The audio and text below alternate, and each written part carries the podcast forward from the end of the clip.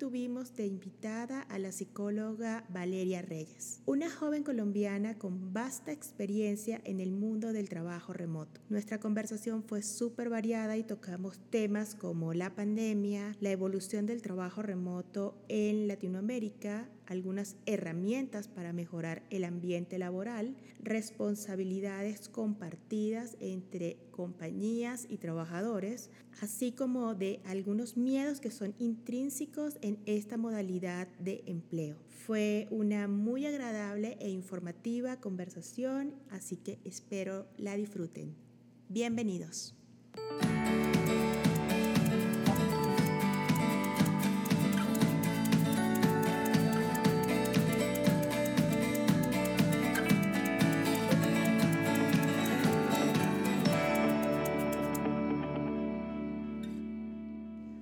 Quiero comentarles un poco acerca de nuestra invitada, Valeria Reyes, quien es una persona de muchas facetas, la mayoría de ellas enfocadas a ayudar y sacar lo mejor de las personas. Además, posee una sed de conocimiento que la ha llevado a vivir una gran cantidad de aventuras. Valeria es psicólogo clínico y actualmente trabaja en recursos humanos. Además es un artista impresionante, les invito a ver su Instagram, de verdad que hace cosas muy muy lindas. Es un ser maravilloso que nos dará una visión personal del trabajo remoto. Bienvenida Valeria. Muchas gracias Isley, es un honor también para mí estar en eh, Pareja Remota, un, un, gran podcast que creo que tiene muchísimo potencial, al menos Ay, gracias. Gracias, qué linda. Eh, estamos tratando de, de, eso, de dar información, de ayudar a la gente a que le tenga, a que le pierda un poquito el miedo al trabajo remoto, porque yo le encuentro un millón de ventajas mm. y, y, que cuando las sopesas con las cosas malas, porque no todo es perfecto, de verdad no, no hacen tanto peso esas, esas como lecciones, esas situaciones incómodas que puedes vivir, pero pero nada, quiero que la gente trabaje de forma remota, que conozca gente, que, que salga de su cajita de resonancia. Y bueno, ese es el plan de, de este. Así es, bueno, pues felicidades por ese proyecto. Gracias, gracias. Valeria, yo siempre inicio con tres preguntas básicas como para que las personas vayan teniendo un poquito más de, de, de la idea de la experiencia de los invitados.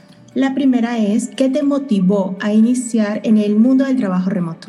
Bueno, perfecto. Pues mi experiencia con el trabajo remoto realmente ha sido más bien intermitente. Inicié pues mi práctica clínica aquí en Bogotá y, y, tenía algunos pacientes de manera virtual. Eso pues antes no se estilaba tanto, ahora gracias a la pandemia ciertamente muchos psicólogos clínicos migraron al plano virtual y les ha ido súper bien. Pero también he, he, participado en algunos proyectos de consultoría organizacional aquí en Colombia, pero en otras ciudades, en Medellín o en Cali. Entonces pues tuve la oportunidad de experimentar un poquito del de la faceta informal, ¿no? de, de, freelancer, del trabajo remoto. Y mm, el trabajo en el que estoy ahorita y en el que llevo desde hace tres años, pues realmente surgió como una empresa remota, entonces esa fue mi primera experiencia en el trabajo remoto ya más formalizado como un contratista, que es el, digamos, el tipo de contrato más común en el campo remoto, ¿no? Y entonces tu primera experiencia dentro del mundo del trabajo remoto fue relacionada con la psicología. Sí,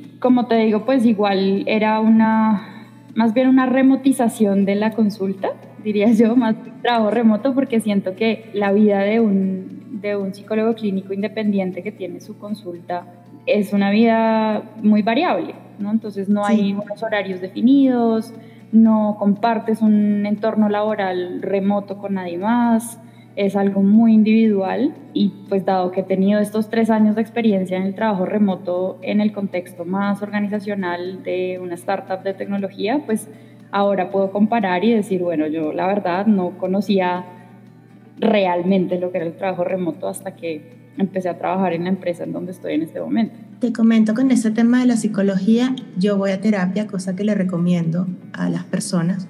Gracias. Que no por ir a, sí, total, la, ir a, a terapia no implica que estás loca o loco, todo lo contrario, implica que estás como muy consciente de, de las situaciones que a veces te sobrepasan y que necesitas a alguien que te guíe de una manera objetiva que te dé esas herramientas que en el momento no encuentras. Y mi terapista, una de las cosas que también le tocó vivir con este tema de, de la pandemia fue pasar el 90% de sus consultas de forma remota. Y le ha llegado una cantidad impresionante de, de, personas porque yo creo que la pandemia, aparte de todas las cosas malas que puede ser que haya traído, una de las cosas que trajo fue ese tema de la introspección, de, no, de cuando no puedes salir para ninguna parte, este, empezar a darte cuenta de que, mira, tienes ciertas cositas que, que tienes que mejorar o que por lo menos buscar ayuda.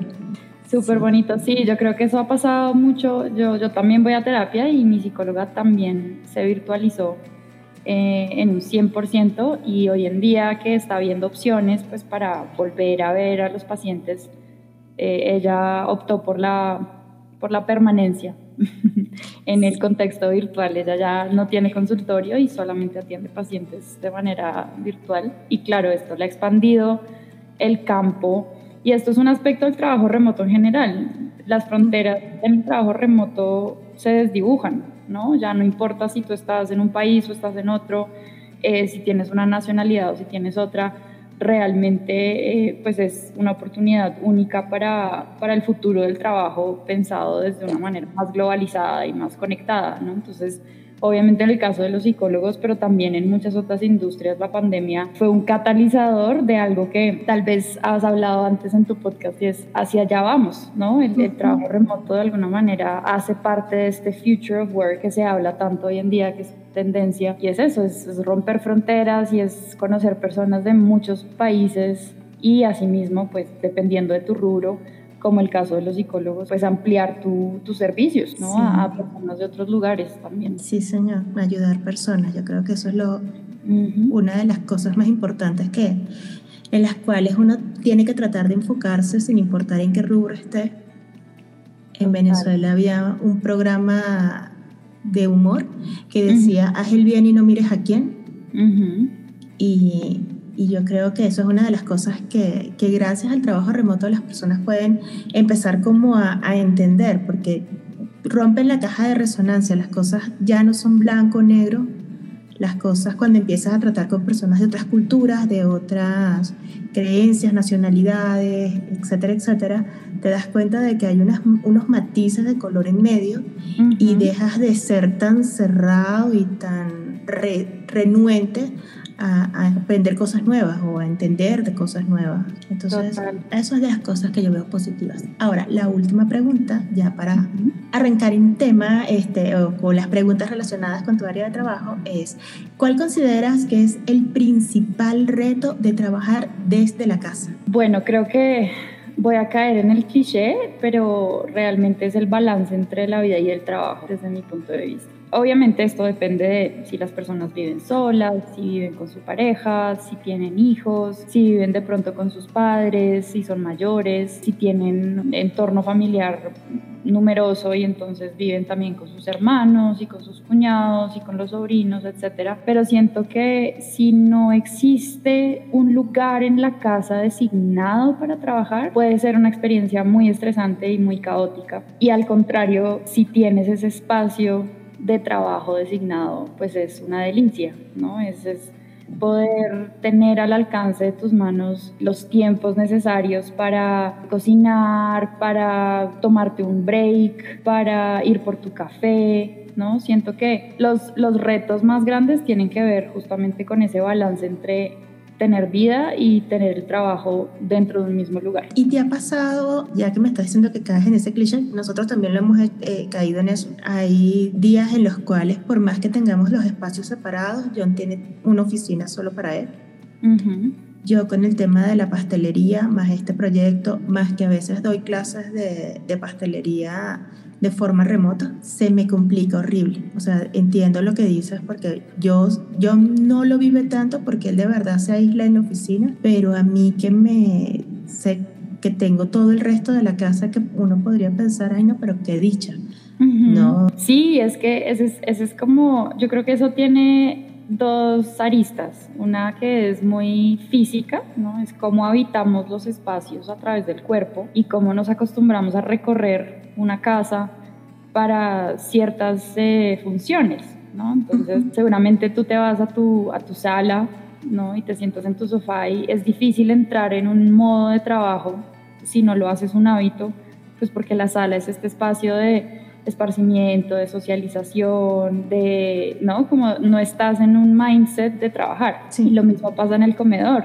El comedor es un lugar para comer, es un lugar para tomarse un, no sé, un té o cuando invitas personas para atender a estas personas. La cocina tiene esta función de alimentarte, de organizar las cosas que nutren tu cuerpo y en tu caso seguramente pues también tu profesión de pastelería, todo lo que sucede en la cocina pues lo asocias con eso. Entonces por eso hablaba yo de tener un lugar designado para el trabajo porque es muy fácil mm, que se mezclen la vida personal y el trabajo cuando no existe ningún espacio en la casa que tú asocies tanto físicamente como psicológicamente para trabajar. Entonces en la pandemia seguramente les, les ha pasado que la gente tuvo que emigrar al trabajo remoto de manera forzada tal vez y muchas personas decían, pero es que no entiendo, o sea, yo me siento a trabajar y pasan 12 horas y yo no me doy cuenta. Entonces, algunas personas experimentan un aumento de productividad aparente, pero si somos cuidadosos, el hecho de que tú trabajes 12 horas no quiere decir que seas productivo, quiere decir más bien es que estás conectado sin parar, sin tener una higiene de vida que te permita hacer una pausa y decir, esta es mi rutina de trabajo y esta es mi rutina de la casa, ¿no? de la vida. Entonces, claro, todos hemos caído en ese cliché antes. A mí me pasaba mucho cuando todavía no vivía sola, vivía con mi mamá y vivía con mi hermano. Y realmente era muy estresante para mí. Yo, yo necesito tener espacios designados para trabajar tanto psicológica como físicamente. O sea, me gusta tener un escritorio con las cosas que yo usualmente necesito para trabajar, ¿no? Un cuaderno para tomar notas, los lapiceros, etcétera. Me gusta tener ese espacio, ¿no? Y ese espacio a mí me mete en el modo trabajo. Entonces, en ese momento, pues tenía mi escritorio en, en mi habitación y eso hacía que descansar fuera imposible, ¿no? Porque era la habitación era el lugar donde el descanso ocurría, donde ver televisión ocurría y donde trabajar ocurría y de pronto leer y todos los demás hobbies y todo mezclado en un solo lugar, pues no sé si te está dando claustrofobia en lo que te estoy contando, pero eso, eso, era lo que a mí me pasaba mucho, era, era difícil para mí hacer un quiebre, por supuesto también viví ese, eh, ese estereotipo del trabajo remoto, de trabajar 12, 13, 14 horas sin parar, porque, pues porque realmente no me podía desconectar, así me alejara del, del computador y prendiera la televisión, estaba mi mente pegada en entonces tengo que hacer mañana y tengo que, ¿no? Como que las cosas pendientes del trabajo. Y creo que por eso de pronto a John le puede funcionar el trabajo remoto eh, con su propia oficina, porque eso genera quiebres también mentales, ¿no? Tanto, tanto físicos, tanto corporales como mentales. Ah, ok, si entras a este espacio, entonces toda tu mentalidad está orientada a lo que haces en ese espacio. y, y es Tal vez, tal vez una invitación a pensar el trabajo remoto, o bueno, una de las competencias del trabajo remoto es poder encontrar espacios para la vida y espacios para el trabajo, no solo de manera psicológica, sino también muy física. Es muy fuerte. Pero no se asusten que es un proceso de ensayo y error si no pueden hacer la separación de los espacios, porque hay gente que todavía está viviendo las consecuencias de, esa imposición del trabajo remoto, nada, es algo para pensar y, y en su próximo, eh, no sé, caso, si están arrendando o, o, si pueden separar los espacios, bueno, háganlo. Que... Sí, total. Yo incluso he hablado varias veces con, bueno, como en diferentes espacios sobre eh, esta idea de los espacios que uno habita y uno siempre puede acomodarse.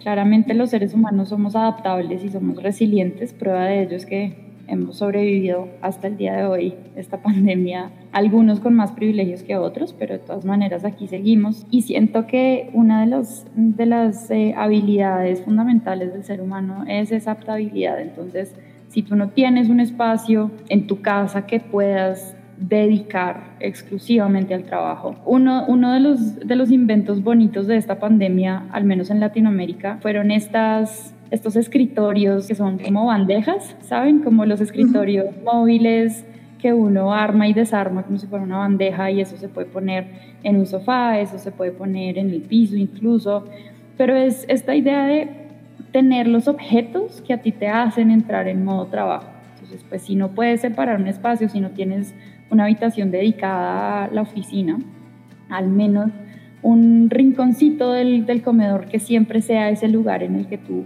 empiezas a llegar al trabajo. ¿no? Y esa es alguna de las, de las herramientas que yo primero aprendí cuando no, no podía necesariamente modificar mi espacio como yo me lo imaginaba para que fuera mi oficina. Eh, empecé a hacer pequeños rituales de todos los días eh, hacer exactamente lo mismo para entrar en el modo trabajo en el espacio que tenía disponible para mí. ¿no? O sea, todos los días me preparaba mi mismo café, más o menos a la misma hora, me sentaba, entraba, ¿no? Como que empezaba a revisar emails y ahí, ahí entraba ya en la rutina laboral, por así decirlo. Crear hábitos que lo ayudan a, a, separar los mundos. Me comentaste que el, actualmente o el trabajo que tienes ahorita de, y desde hace tres años es lo que más te ha hecho vivir o lo que te ha hecho vivir más intensamente el mundo del trabajo remoto, pero previo también tuviste la oportunidad de trabajar de forma remota dentro de Latinoamérica, bueno, en tu país, en Colombia. ¿Crees que hay mucha diferencia entre la forma en que el latinoamericano ve el mundo del trabajo remoto y el extranjero, específicamente el americano? Hmm, ciertamente, creo que en Latinoamérica todavía hay muchos tabús asociados al trabajo en casa. Sin embargo, está empezando una corriente muy interesante de coworkings que obviamente se vio interrumpida por la pandemia. No murió del todo, pero pues naturalmente como muchas industrias tuvo que hacer una pausa. Pero el, el coworking está trayendo una transformación cultural bien interesante y Latinoamérica tiene una idiosincrasia respecto del trabajo muy tradicional, muy conservadora, muy burocrática. Tenemos esta expresión en varios de los países de, de calentar silla, ¿no? O calentar puesto, lo cual quiere decir ir a la oficina a, sentarse a no trabajar porque se acabó el trabajo, pero pues te tienes que quedar a cumplir un horario. Entonces, en nuestros países, con todo el auge de las startups y de los coworkings y de los hubs de emprendimiento, sí ha empezado a haber una transformación y creo que generacionalmente hay distintas conciencias sobre el trabajo remoto. Seguramente si tú hablas con un millennial o hablas con un centennial, el trabajo remoto es, es una, una manera de trabajar más, ¿no? Es, es, como, bueno, tú puedes trabajar desde la oficina, o puedes trabajar en un coworking, o puedes trabajar en remoto, o puedes ser híbrido y normal. Pero si ya empiezas a hablar con generaciones un poco mayores, hay muchas resistencias al cambio y hay muchas dudas sobre todo. Siento yo que hay un escepticismo radical respecto de la posibilidad de ser productivo en la casa algunos de ellos tienen unos miedos que son perfectamente legítimos porque sí suceden, ¿no? Pero tal vez es mucho desconocimiento sobre cómo funciona el trabajo remoto, cuáles son las condiciones laborales, sí, cómo, cómo realmente se mide el trabajo, sobre todo si lo miras desde una óptica muy de la vigilancia y del monitoreo. Eh, creo que Latinoamérica todavía tiene esta idea del trabajo como tal vez muy industrial, ¿no? El trabajo pues toca, toca marcar tarjeta, toca entrar a una hora específica y salir a una hora específica, ¿no? Y la hora del almuerzo es una hora y se monitorea y si llegas tarde te llaman la atención. Entonces sí creo que pese a que yo tengo muchas esperanzas como, como latinoamericana del el cambio que se está gestando, pues todavía son días tempranos. Sí, yo creo que ese miedo que tiene la generación, la contemporánea conmigo por lo menos, es, la, es el mismo miedo que tenían la generación anterior con respecto al emprendimiento. Sí, Porque, Sí, cuando yo le comenté a mi familia de ya no voy a trabajar más en la oficina, me voy a estudiar pastelería. Yo recuerdo que la cara de mi mamá fue, ay, se perdieron esos reales. Tanto empeño, tanta universidad para que me salgan con esto. Total, Sí, y nunca me quitaron el apoyo. Mi mamá siempre apoyó mis inventos extraños. Y bueno, pero cuando las cosas empezaron a marchar y el negocio empezó a tener éxito, fue así como que, oh, pero la mayoría de las personas que eran contemporáneas con mi mamá e incluso contemporáneas conmigo, me decían que yo estaba loca. Y cuando Johnny inició en el mundo del trabajo remoto, lo mismo. Tanto por el lado de su familia como por la mía, fue bueno Mm. Se comerán los ahorros y regresarán a la oficina y tal. y no, No, no, no, no, al contrario, así que Total. el miedo. Sí, exactamente. Además porque, no sé si recuerdas, hace por ahí unos 8 o 10 años que el trabajo remoto había empezado a llegar a Latinoamérica en estos tipos de trabajo que era como pagar por clics, pagar por ver anuncios, pagar por digitar, traducir, ¿no? Y entonces creo que eso también fue un, un agravante para generar este, este, prejuicio del trabajo remoto en nuestra región. Y al día de hoy muchas personas todavía caen en ese tipo de dinámicas laborales que realmente no son dinámicas laborales, no, hay contratos, no hay...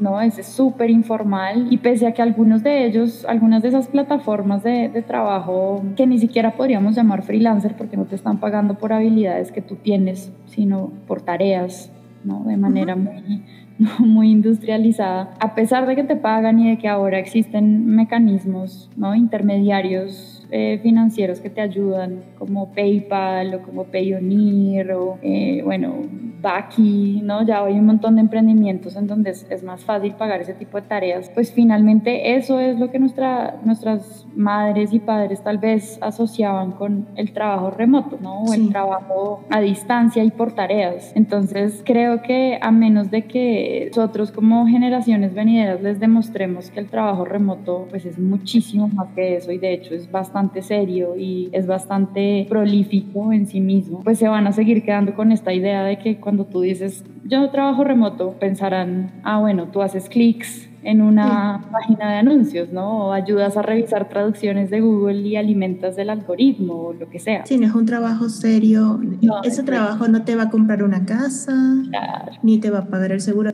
Total, aunque yo creo que ahí hay un punto subyacente que sí me parece importante tocar y es que la, la legislación y los códigos laborales en nuestras regiones todavía no están actualizados para reconocer el trabajo remoto eh, y, para, y para reglamentarlo de tal manera que tengamos derechos como trabajadores, simplemente que somos un tipo de trabajador distinto. Em, en este momento, por ejemplo, cuando tú trabajas como contratista con empresas internacionales, tienes que asumir un montón de costos que pues desgraciadamente el Estado nunca te va a reconocer porque no estás empleado, no te están aportando a la seguridad social tus empleadores, en muchos casos las empresas ni siquiera están constituidas en el país en donde tú vives. Entonces ahí hay que entrar a hacer, como tú decías, como organizarse financieramente, pero también entender cuál es el contexto legal y cuál es el marco legal que tú como trabajador independiente en tu país tienes que cumplir. Y digamos el contrapeso grande de eso es lo que tú decías, es trabajar de manera remota usualmente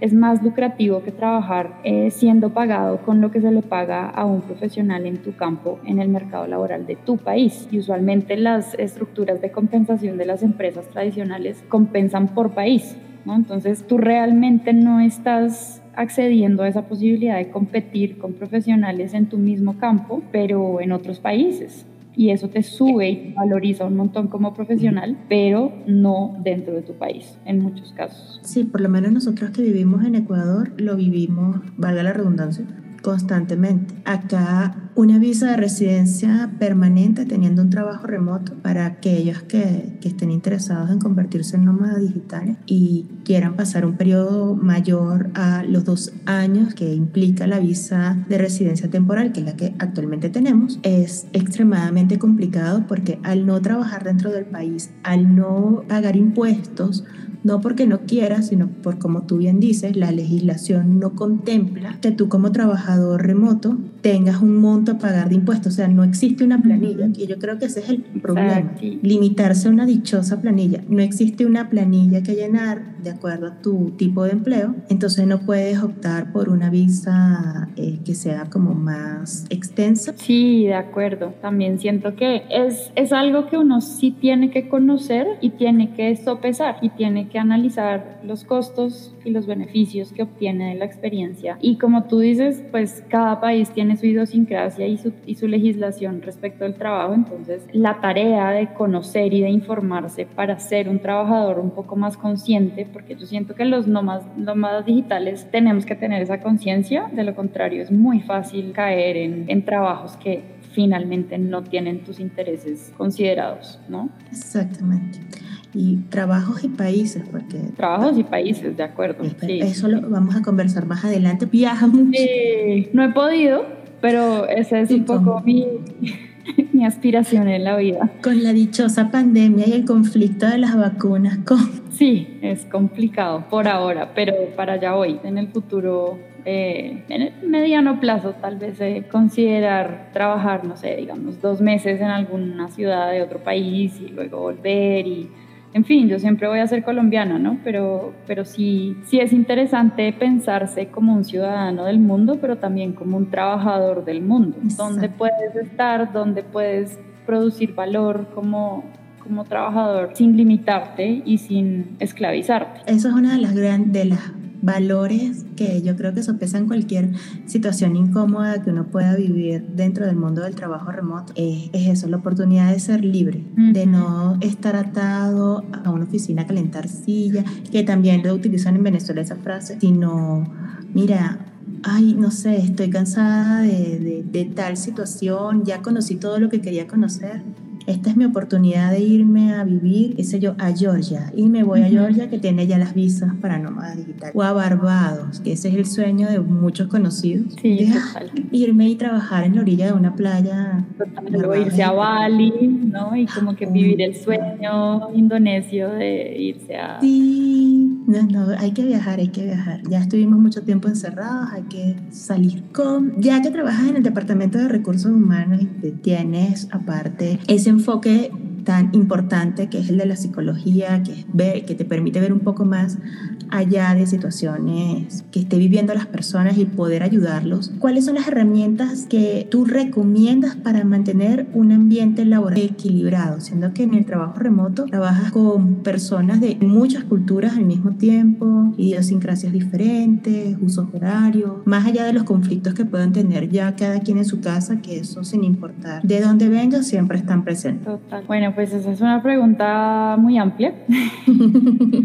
Yo yo he tenido la fortuna de trabajar con, con, dueños de empresa que son muy conscientes de las variaciones culturales y de las implicaciones que eso puede tener para un entorno laboral. Entonces, hay un par de libros que pues les recomiendo mucho a todos tus oyentes. Uno se llama The Culture Code, Código Cultural, creo que se llama en español. Es un libro bien interesante que habla sobre cómo crear culturas de cuidado, eh, donde las personas sientan pertenencia y sientan seguridad, ¿no? que se sientan seguros de pertenecer a esa cultura y se sientan, digamos, parte de una cultura más grande independientemente de donde hayan nacido. Entonces, ese, ese libro parece que analiza bastante bien la creación de una cultura más que esa cultura tal vez implícita o inconsciente de la cual tú vienes y que solo concientizas en el momento en que empiezas a chocar con otra persona que viene de una cultura distinta. Entonces ese es uno. Y el otro libro se llama The Culture Map, el mapa cultural, y este sí se trata más de, de pensar esos límites invisibles que existen entre culturas en un entorno empresarial más globalizado. Entonces, este libro está enfocado en entender cómo se reconocen esas variaciones culturales, cómo se adaptan, en qué momento debemos tal vez agrupar a las personas por una cultura empresarial y en qué momento es importante acomodar la cultura empresarial a esas variaciones. Y, si te pones a pensar, pues ese es el reto como más crítico desde el punto de vista filosófico incluso. Entonces, una vez que tú alineas esas variaciones culturales a nivel empresarial y dices, ok, bueno, tenemos aspectos demográficos básicos, tenemos, no sé, 18, 20 nacionalidades, 6 usos horarios distintos, tal vez más hombres que mujeres o más mujeres que hombres, 3, 4, 5 generaciones en nuestra fuerza laboral. Entonces, una vez entiendes quiénes componen tu cultura, empresarial, empiezas a profundizar en cuáles son esas diferencias, ¿no? Y hoy en día el tema de la diversidad y la inclusión está muy de moda y naturalmente me hace súper feliz que lo esté, eh, ya era hora, ¿no? llega, llega tarde, pero llega. Eh, pero también hay que pensar en la diversidad cultural como parte de esas características individuales que ya estamos empezando a reconocer. Entonces siento que primero hay que hacer una mirada más filosófica de la empresa. Eh, una vez que ya tienes esa mirada filosófica de la empresa y tienes unos valores comunes y tienes eh, unas, unos acuerdos comunes con las personas que sin importar del país en el que vengan y sin importar en la hora horaria que, que estén conectándose, sabes que están alineados contigo y, tú con ellos y que comparten eso, ahí sí se empiezan a desplegar una serie de estrategias eh, para mantener un ambiente laboral equilibrado. Entonces, las empresas tienen que ser muy conscientes de cuál es la medida de éxito para ellas. ¿sí? Y a esto me refiero. Hay múltiples maneras, pero esencialmente entender si es una empresa que trabaja por objetivos, si es una empresa que trabaja por indicadores de gestión, si es una empresa que trabaja por, eh, yo no sé, horas trabajadas, si eso es algo que les importa. ¿no? pero, pero la empresa es quien debe poner de antemano estos, eh, estas expectativas a sus trabajadores y naturalmente en el contexto remoto los horarios, la, la, cantidad de cosas que pueden surgir cuando tienes usos horarios alejados del uno del otro hace que necesites acomodar tu cultura para que todas las personas puedan trabajar y, aportar valor sin importar la hora. Entonces, a esto me estoy refiriendo, por supuesto, con la comunicación asincrónica como un motor clave de poder mantener un ambiente laboral equilibrado. Pero también tienes que ser capaz de mantener a la gente suficientemente conectada entre sí, porque otro de los riesgos muy grandes del trabajo remoto es el aislamiento. Las personas empiezan a sentir muy solas, muy, muy desvinculadas entonces, otro de los retos importantes es, es generar espacios de interés y comunidades de interés a nivel empresarial para que, las personas se sientan que son vistas y que tienen un lugar como personas, no solamente como el trabajador que está poniendo X número de horas a la semana y que está entregando sus resultados, sino también como ese contacto entre personas y trabajar con personas de muchas culturas, estos entornos multiculturales que existen hoy en día, es genuinamente un lugar fascinante para trabajar, o sea, compartir con gente de tres, cuatro, cinco idiomas distintos que tienen tradiciones, distintas costumbres, distintas creencias, distintas, hace que el, el entorno sea muy enriquecedor siempre y cuando tú como empresa tengas una comunicación interna bien gestionada para que las personas puedan conectarse. De lo contrario, pues vamos a ser todos unos freelancers trabajando cada uno independientemente y pues nunca vamos a sentir esta pertenencia y esta seguridad cultural que este par de libros conversan muy bien y en detenimiento. Sí, los, los voy a dejar como les dije en el link para que accedan a ellos. Con esto que, que me estás comentando de cuando la gente se empieza a sentir aislada, una una oyente que nos escribió por directo. Ella empezó a trabajar de manera remota y entró en depresión. Uh yo tuve la oportunidad de, igual por directo hablar con ella y, y, ahora hasta compartimos WhatsApp, pero me dejó impactada por eh, su, su, historia, porque ella me decía, ¿no? yo entré en una depresión horrible, entré en una depresión donde, como tú dices, me sentía aislada, no entendía qué me estaba pasando, empezó a trabajar de manera remota por obligación, después le empezó a encontrar el gusto porque le pagaban mucho más de lo que le pagaban en su país de origen. Claro. Pero ella me decía que no sabía, llegó un momento en que no sabía qué hacer con el dinero porque se encontró que su mundo eran cuatro paredes y un gato. Total, sí, eso es súper común. Yo también compartí esa experiencia cuando empecé a trabajar en esta empresa, porque en el trabajo remoto pasa algo muy curioso y es que vuelve, tu mundo se vuelve muy chiquito, ¿no? Es un mundo cada vez más pequeño, es un mundo con menos pasos, menos movimiento. Si tú no sales de tu casa todos los días a cualquier cosa, ¿no? A mirar pajaritos, a dar una vuelta por la manzana, a, no sé, comprar eh, el café en la esquina del barrio, etcétera.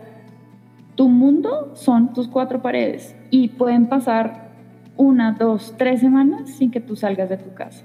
Y es tan fácil caer en eso, precisamente por las dinámicas del trabajo remoto, que pues eso, eso es síndrome de cabina, ¿no? O sea, eso, eso fue lo que terminamos viviendo muchos de nosotros en, en los periodos de cuarentena. y, y, muchos de nosotros pues nos enloquecíamos, ¿no? Pero no nos dábamos cuenta de qué era lo que teníamos que hacer para salir de ese estado de encierro tan, tan absolutamente detrimental.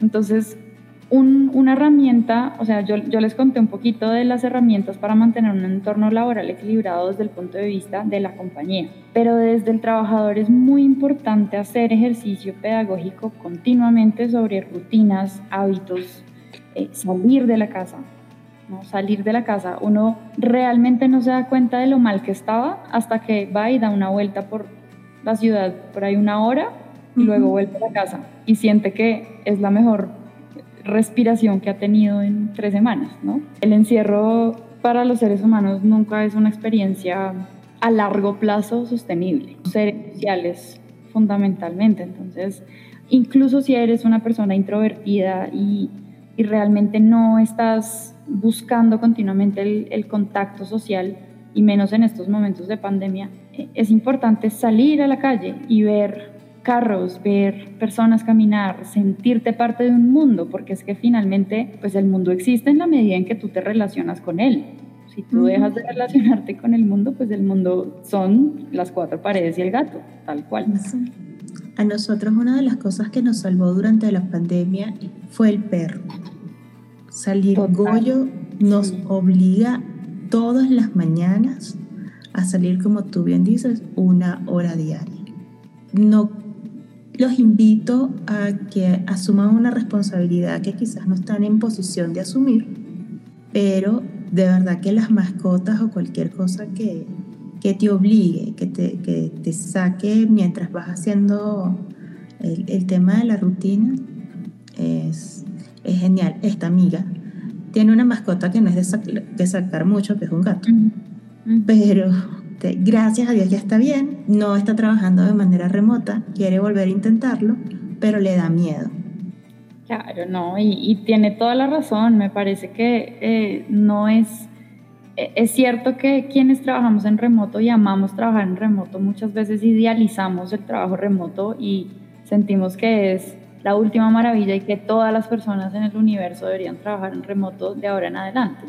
Pero poder trabajar en remoto es un viaje, es un proceso, ¿no? Y sí requiere mucho autoconocimiento para que tú como trabajador remoto puedas asegurar tu propio bienestar, porque hay algunas empresas que están empezando a ponerle atención a este tema del, del work-life balance, del balance vida-trabajo, pero muchísimas otras no. Entonces, sí es, sí es un tema que se debe asumir desde la conciencia y de reconocer lo que a ti te funciona para estar bien.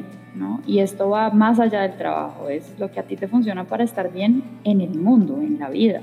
Entonces, obviamente, pues para esta oyente que tiene temores, yo, yo lo primero que hago es validarle este temor, pero lo segundo es proponerle un, como un checklist, de, como un chequeo de realidad, ¿no? Y es entender si tú necesitas trabajar con otras personas en entornos físicos para sentirte motivado, por ejemplo, entender si a ti te funciona más gastarte dos horas de transporte diarios para llegar a tu trabajo, porque eso es algo que te hace sentir productivo. Hay personas a las que les pasa eso, ¿no? Sí. Si tú tienes amistades en el trabajo y tienes trabajos que, que pueden ofrecerte un entorno de amistad con colegas, hay entornos que son más bien formales, hay otros que son más informales, entonces por eso digo, si este entorno te puede ofrecer eh, amistades laborales, pues ¿no? también se puede considerar como una, una experiencia benéfica ir a un lugar y trabajar con estas personas. No tiene que ser una oficina, de nuevo, los coworkings están surgiendo y muchas veces cuando tú sabes que hay muchos trabajadores para la misma empresa en una sola ciudad, pues entre ellos se pueden perfectamente organizar y decir, bueno, paguemos este coworking y, nos juntamos acá a trabajar y hacemos una modalidad más, más bien mixta. ¿No? Un par de días en, el en, el, eh, en la casa y otros tres días más bien trabajando desde la oficina. Y eso es válido. O sea, sí siento que hay que reconocer em, las preocupaciones de las personas de trabajar en remoto porque hay que saber hacerlo para que no te empiece a cobrar factura. De todas maneras, te va a cobrar menos factura, esta es mi convicción personal, te va a cobrar menos factura trabajar desde la casa que trabajar desde una oficina, especialmente si esta oficina te queda dos horas de tu casa. Eso, agota de maneras muy distintas al agotamiento del trabajo remoto. Pero esencialmente crear una rutina es clave. tratar de todos los días trabajar a la misma hora, si eso es posible. Entender cuáles son las expectativas que la empresa tiene de ti y tenerlas súper claras y tenerlas incluso en un post-it pegadas en la pared que tú siempre las puedas ver y que sea claro para ti que tú estás aportando valor desde lo que la empresa espera de ti. Eh, mantener un mantener un, sistema de, seguimiento de tu trabajo, esto proactivamente, por supuesto, hay empresas que ya lo traen, ¿no? Y según tu rubro, pues tendrán maneras de seguir el trabajo que tú estás haciendo. Por eso les decía, si, si la empresa es una empresa que trabaja por objetivos, entonces seguramente habrá maneras en las cuales tú puedas contribuir a ese objetivo y sea eh, validado lo que tú entregas de trabajo, ¿no? Pero si la empresa trabaja por KPIs o por métricas, es importante conocer esas métricas y poder saber tú cómo te conectas a que esa métrica se, se logre en, el resultado esperado.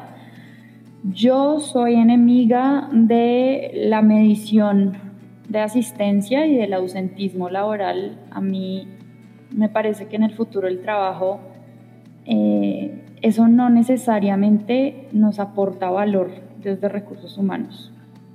No necesariamente las personas tienen que trabajar las ocho horas del día para ser productivas, pero sí tienes que tener un mecanismo de validar que la persona está siendo productiva. No solo por niveles de, de monitoreo de la empresa, primordialmente porque esa persona tiene que sentir logro y tiene que sentir que aporta valor. De lo contrario, va a desmotivarse súper fácil y eso sí puede traer muchísima frustración, confusiones em, a la hora de, entregar el trabajo y sobre todo problemas de comunicación, malentendidos que eventualmente entorpecen el ambiente laboral y pues la persona se desengancha del trabajo remoto. Sí. Justamente con ese punto que estás tocando, ¿cuáles son las herramientas para lograr ese seguimiento de los empleados? Para del lado de la empresa se pueda sentir tranquila de que, mira, la gente se está trabajando y del lado de los empleados, mira, si estoy produciendo algo, porque esta es una de las grandes dudas que tienen un par de personas fuera del proyecto, que tienen su empresa y que justo con, la, eh, con el tema de la pandemia se sentían muy inseguros de mandar a la gente a la casa. Claro. ¿Cómo hago para mantener, para saber este, que, la gente está trabajando? Pues mira, yo te diría que herramientas hay muchas, pero es muy importante tener una postura y, y, una mirada ética a, al por qué necesitas tú saber que las personas están trabajando. Okay. Me explico. eh, una herramienta que eh, tuvo, tuvo cierta popularidad al comienzo era eh, una plataforma que en momentos periódicos del día prendía las cámaras de los trabajadores remotos eh, para verificar que estuvieran en su puesto de trabajo trabajando. Qué invasivo. eso consigue el objetivo que tú me planteas, ¿no? O sea, el empleador en efecto se asegura de que la persona esté trabajando, eh, pero eso a mí personalmente me parece muy agresivo y me parece eh, pues desagradable. Desagradable y, y, y, o sea, ¿qué ambiente laboral chévere vas a poder crear con ese nivel de vigilancia? Ninguno, qué horrible. Entonces, las, las herramientas que que a mí me gustaría proponerle a otras empresas eh, van un poco más atadas a cómo construimos confianza en las empresas, pero confianza real, no confianza hipócrita de, ay, sí, todos somos amigos y todo es lindo. No, no, confianza eh, tangible. Y la confianza tangible es, está principalmente eh, digamos, se crea principalmente a través de las buenas prácticas de administración de la empresa. Entonces, hay diferentes modelos hoy en día, por ejemplo, eh, establecer los OKRs o los OKRs, como se les llama en inglés, los objetivos y los resultados claves. Esto es una metodología em, que se inventaron en Google y que luego ha, ha, cobrado un furor impresionante en el mundo de las startups porque precisamente es trabajemos por objetivos. Cuándo, dónde, en qué momento lo hagas, no importa, pero si cumples el objetivo tal cual está eh, establecido, pues, pues ok, sabemos que trabajaste, ¿no? Otra manera es generar eh, indicadores de gestión claves, los KPIs. Eh, son, son mm, frameworks o, digamos, marcos teóricos de administración del trabajo que son más bien directivos, no son tan eh, tan tácticos ni tan operativos, sino son más bien a nivel estratégico de pensar cómo podemos enfocar todos nuestros esfuerzos eh, para cumplir lo que queremos cumplir. Entonces, eh, no, es, no es fácil de hacer como, como empresa, naturalmente requiere muchísima planeación, eh, muchísimo conocimiento y pedagogía del de, el liderazgo de las compañías para poder gestionar a los, a los trabajadores por objetivos o por métricas de, pues por indicadores de gestión.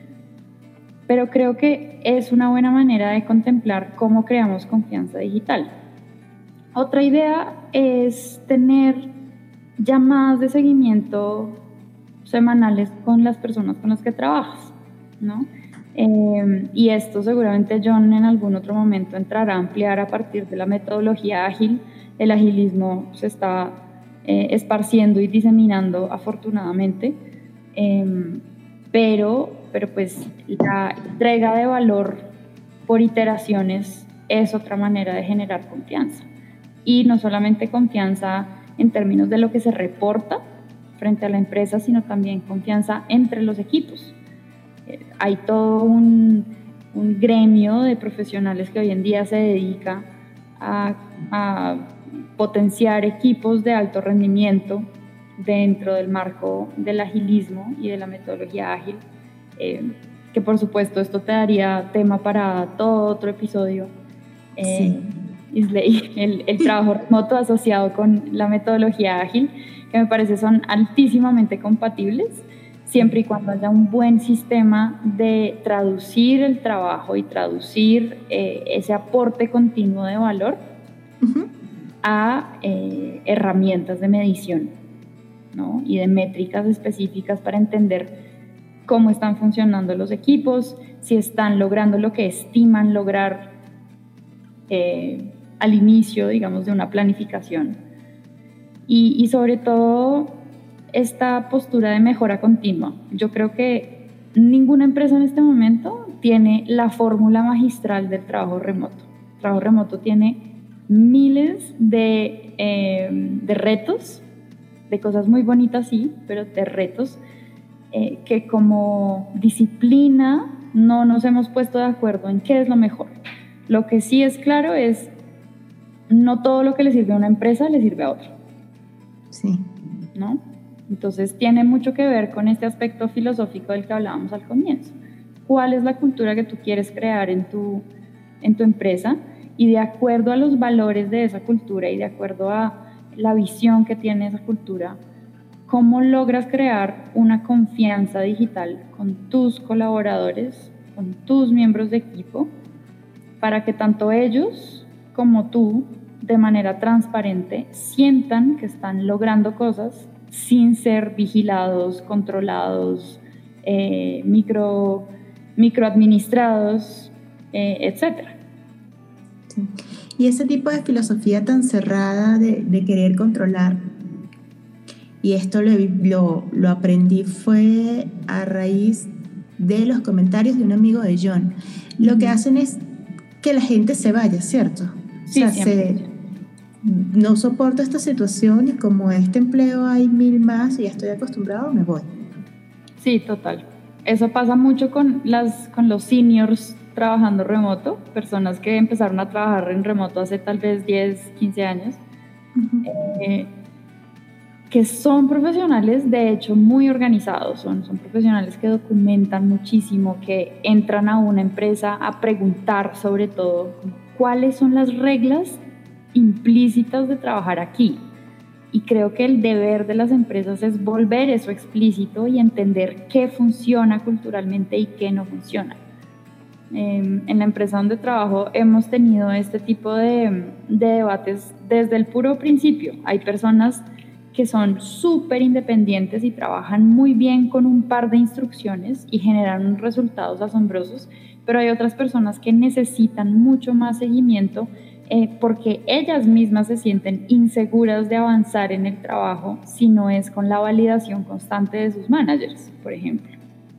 Entonces, hay que acomodar diferentes estilos de liderazgo y diferentes estilos de management a, a las personas que van a entrar. Y esto nos devuelve a, considerar este aspecto de las variaciones culturales.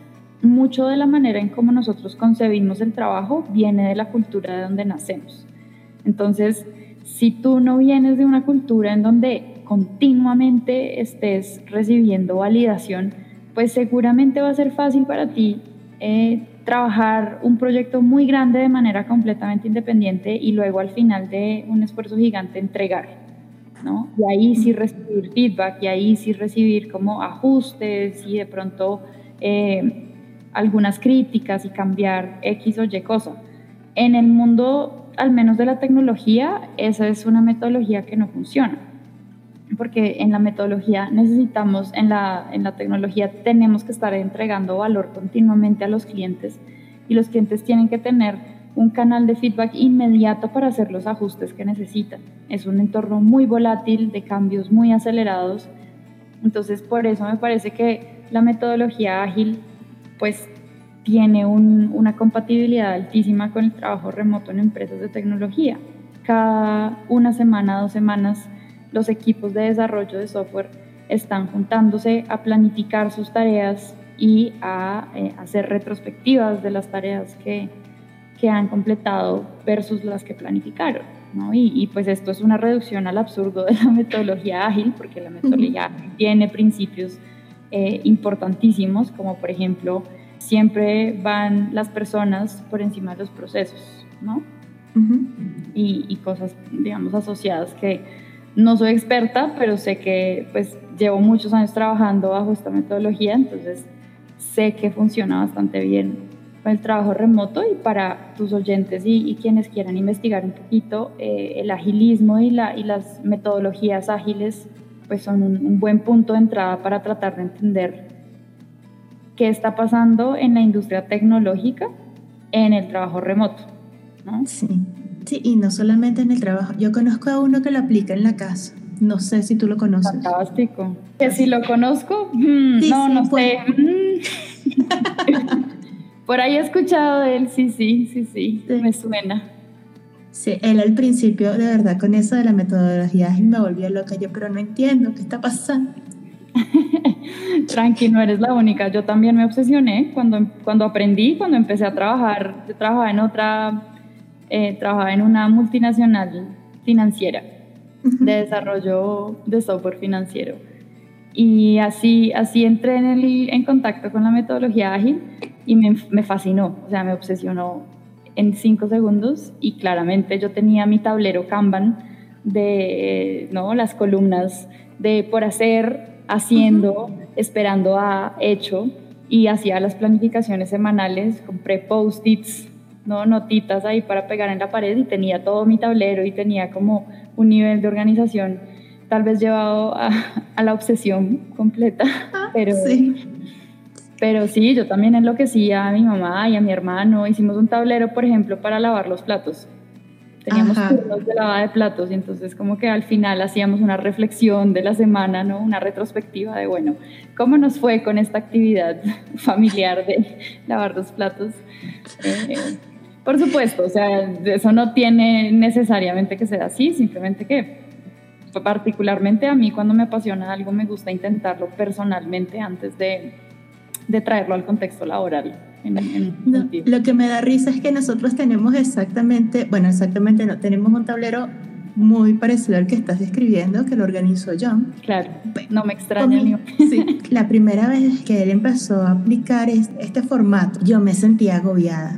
Ahora lo amo porque es de las cosas que nos ha funcionado para poder mantener orden, tiempo para nosotros, tiempo para salir, ser productivos en el trabajo, que Goyo sea un perro feliz. Absolutamente, sí. Sí, siento que, sabes, yo solía ser una persona muy juiciosa y muy estructurada antes de la pandemia. En el 2020 logré muchísimas cosas. Saqué maestría en dirección de recursos humanos, por ejemplo, pero también estaba eh, empezando mi emprendimiento con mi actividad de bordados que les mencionó Isley al comienzo del podcast. En fin, estaba en un, sí, como en un estallido de, de creatividad. A mí el encierro en 2020 me pareció fantástico. Poder entrar en mi espacio y poder tener mis lugares de crear y de producir y adecué mi estudio para que fuera mixto. Entonces era eh, el estudio de Arts and Crafts y el estudio de, de trabajo, ¿no? Entonces tenía dos escritorios, uno para trabajar y uno para crear. Pero pues eh, el 2021 sí confieso que ha sido un año de, de, soltar todas las estructuras porque no soy capaz de mentalmente mantener ese nivel de orden y yo creo que eso es algo que tal vez algunos de los oyentes puedan estar experimentando, ¿no? Es, es que ya estamos cansados de que el mundo sea tan chiquito, de que haya tan pocas opciones, de que ¿no? los planes sean exactamente los mismos día tras día, vemos las mismas cuatro paredes día tras día, las mismas personas tal vez y ya está viendo este, esta ilusión en el horizonte de poder salir y, tal vez no estar tan expuestos con las vacunaciones y demás. Entonces, este año yo sí ya no tengo tablero Kanban, la verdad. No tengo tablero Kanban personal. Me alegra que ustedes lo tengan y lo amen y lo consoliden. Yo soy súper súper eh, militante con, con, crear tableros Kanban personales porque me parece que, igual que lo que ustedes experimentaron, diseñar la vida y, planear la vida hasta cierto punto te da las libertades que no puedes tener cuando no te organizas. Exactamente. Si nosotros de verdad lo que mantenemos bien estructurado, guía de John, porque yo soy, yo suelo ser bastante desordenada, esto me ha mantenido mucho más centrada son esas actividades que no podemos dejar para después. Y eso nos permite... Exacto, y eso nos permite tener los fines de semana, después de las horas de trabajo, eh, para disfrutar de, la compañía mutua, disfrutar del perro, eh, salir, porque como tú dices, uno ya está cansado de, de estar en las cuatro paredes. Abrazo y te felicito por haber aprovechado el 2020 para, para sacar tantas cosas buenas, yo lo aproveché para crecer espiritualmente, cosa que lo tenía como en pausa. Todavía me falta un montón, obviamente. Eso es algo como que no se termina.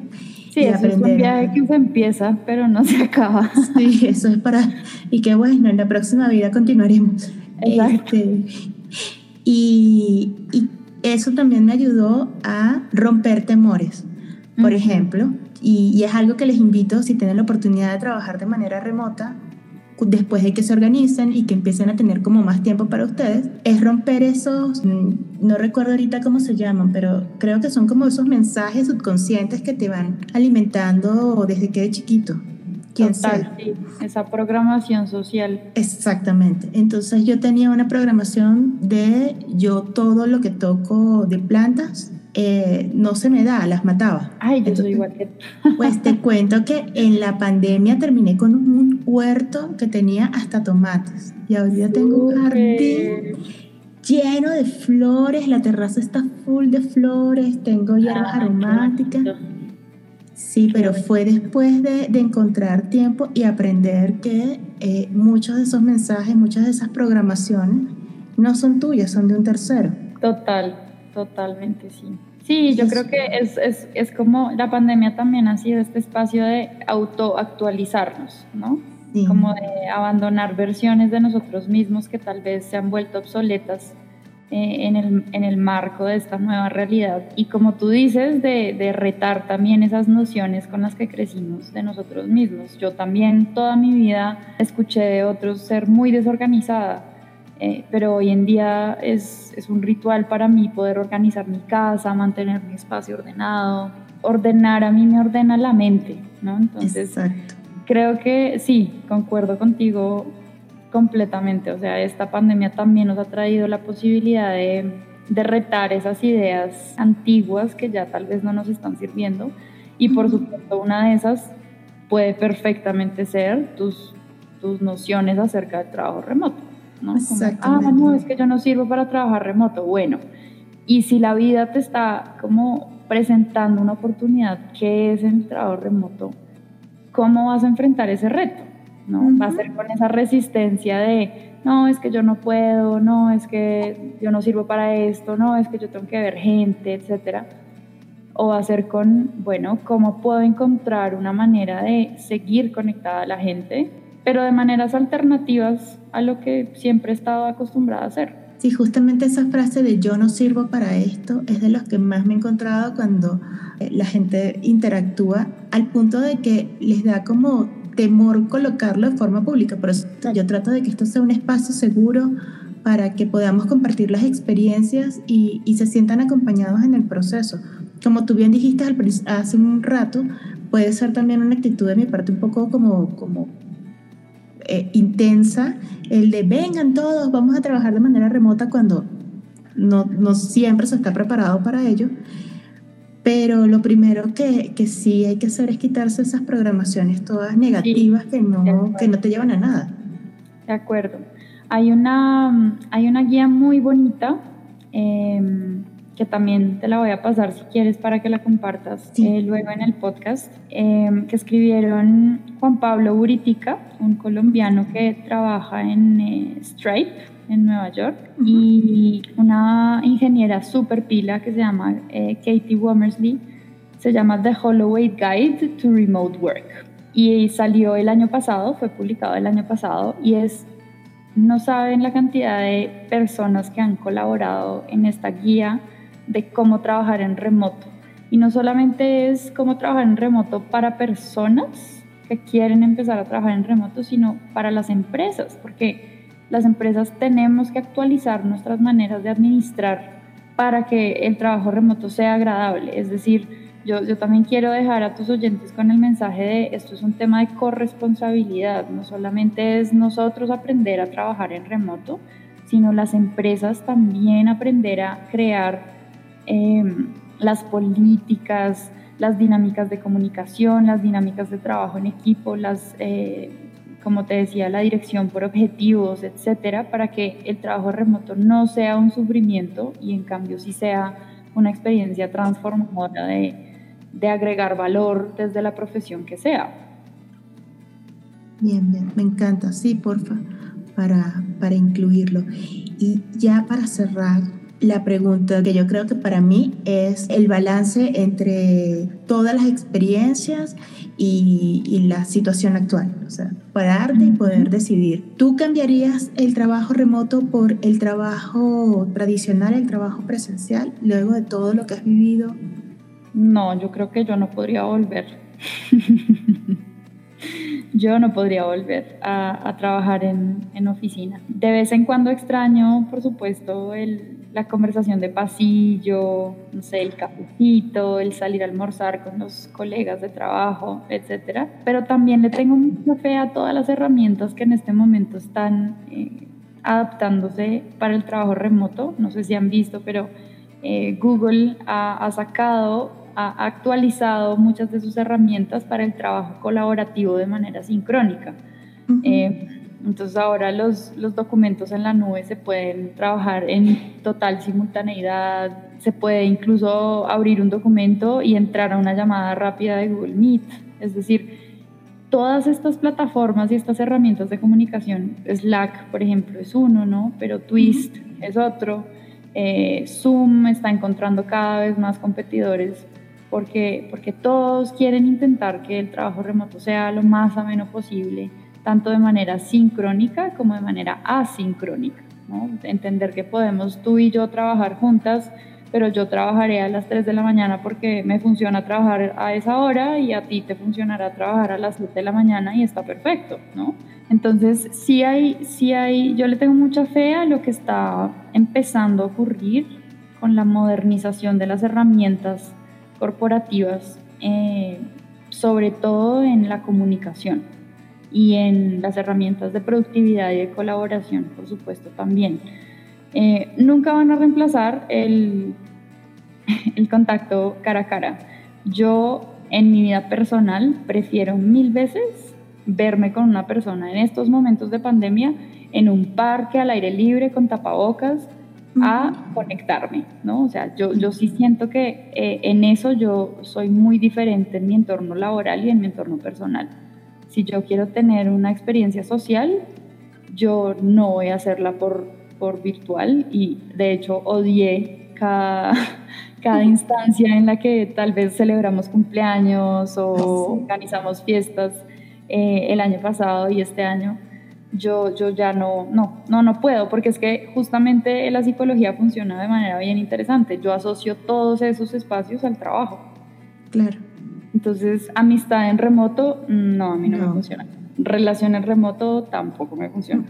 Fiesta en remoto, no, gracias. Pero trabajar en remoto, 100% soy súper fan. Me encanta. Sí, te entiendo. A mí me pasa igual con el tema de relacionarme de forma remota. No lo logro.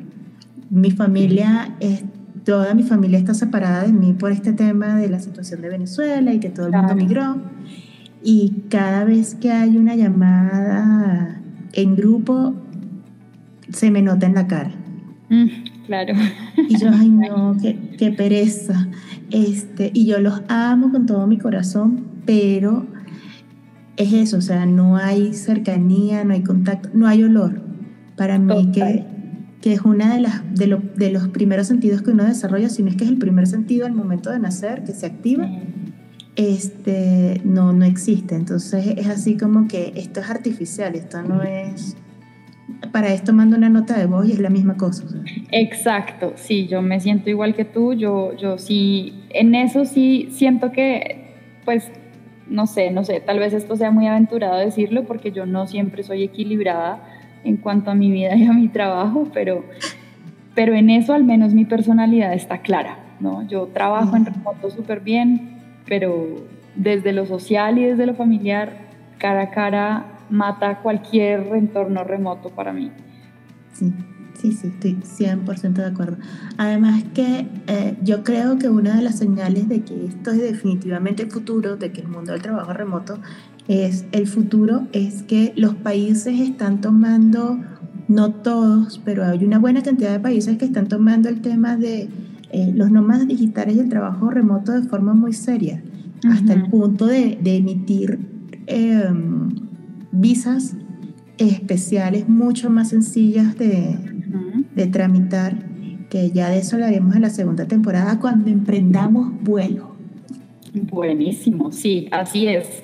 Eh, y en eso el mundo todavía se tiene que adaptar. O sea, la legislación está vieja, las políticas migratorias están viejas, desactualizadas, o sea, el mundo del trabajo va a transformar muchas de esas relaciones de soberanía que en este momento eh, al parecer están tan establecidas, ¿no? Como el visado, eh, los permisos, los tipos de visado para los distintos trabajadores. Eso, eso se tiene que transformar porque las generaciones venideras van a trabajar desde cualquier lugar del mundo y, realmente va a marcar la diferencia entre las empresas y los países que pueden ofrecer esas acomodaciones para los nómadas digitales y los que no.